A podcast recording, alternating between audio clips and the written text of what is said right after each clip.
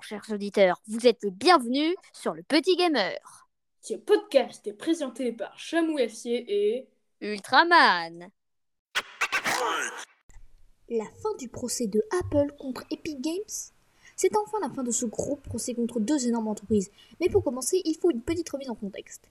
Epic Games avait signé un contrat avec Apple permettant au jeu Fortnite d'être sur l'App Store, mais, et oui il y a un mais, quand quelqu'un achetait des choses sur le jeu, 30% devait aller à Apple. Évidemment, pour qu'il y ait un procès, il fallait bien qu'il y ait un problème. Et le problème, c'est que du 13 août 2020 à octobre 2020, Epic Games avait contourné le contrat, et ben du coup, Apple ne touchait plus les 30%. Et après, il y avait un procès, tout ça, tout ça. Mais aujourd'hui, on est là pour parler de la fin du procès, dont je vous conseille de regarder les deux épisodes que j'ai sortis au début du podcast pour plus de détails. Le procès est donc terminé et on peut peut-être dire que Apple a gagné car Epic Games a remboursé les 30% de août à octobre, autrement dit à peu près 3 650 000 dollars. Je pense que Apple peut maintenant nous donner des iPhones très gratuitement. Et peut-être que Fortnite reviendra un jour sur l'App Store seulement s'il réactive la règle des 30% et si Apple l'autorise. Mais c'est quand même bizarre parce que Fortnite poste des pubs pour Fortnite Mobile. un nouveau jeu sur mobile qui a beaucoup de prédécesseurs. Out est une série de jeux de course futuristes.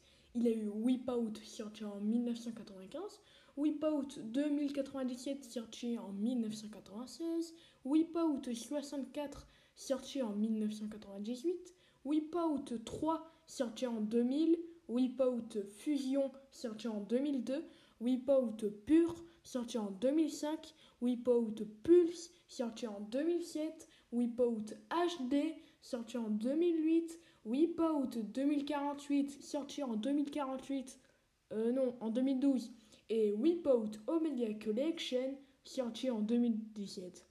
Oui, il y en a beaucoup. Mais un épisode de ce jeu n'était jamais arrivé sur mobile. Eh ben, figure-vous que ce jeu débarque sur cette plateforme. Le jeu se nommera Out Rush. Alors du coup, ça sera un jeu de course futuriste avec des voitures volantes comme dans les jeux précédents, mais avec quelques mécaniques différentes. Nous pouvons voir dans le trailer que il y aura des cartes comme dans Clash Royale par exemple, que nous pourrons fusionner pour augmenter la vitesse du véhicule. Mais c'est quand même difficile de comprendre avec une simple vidéo qui n'explique pas vraiment. Donc on attend plus de détails pour cette fonctionnalité. Il y aura près de 60 véhicules qui étaient dans les anciens jeux, 12 coupes de championnat réparties en 5 environnements différents et une bande son électro composée par Alester Lindsay. Parce que oui, ces jeux-là sont réputés pour avoir de très bonne musique.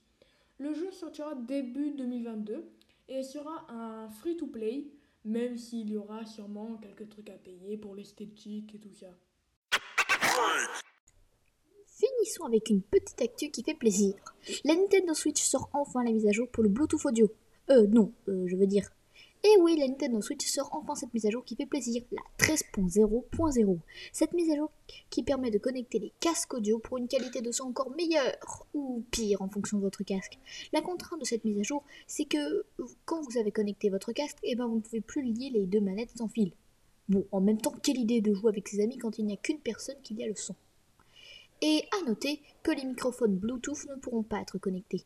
Voilà Ah mais non, c'est déjà la fin de l'épisode Non Bon, ben à mercredi pour le deuxième épisode de La Petite Geek et à la semaine prochaine pour un nouvel épisode du Petit Gamer.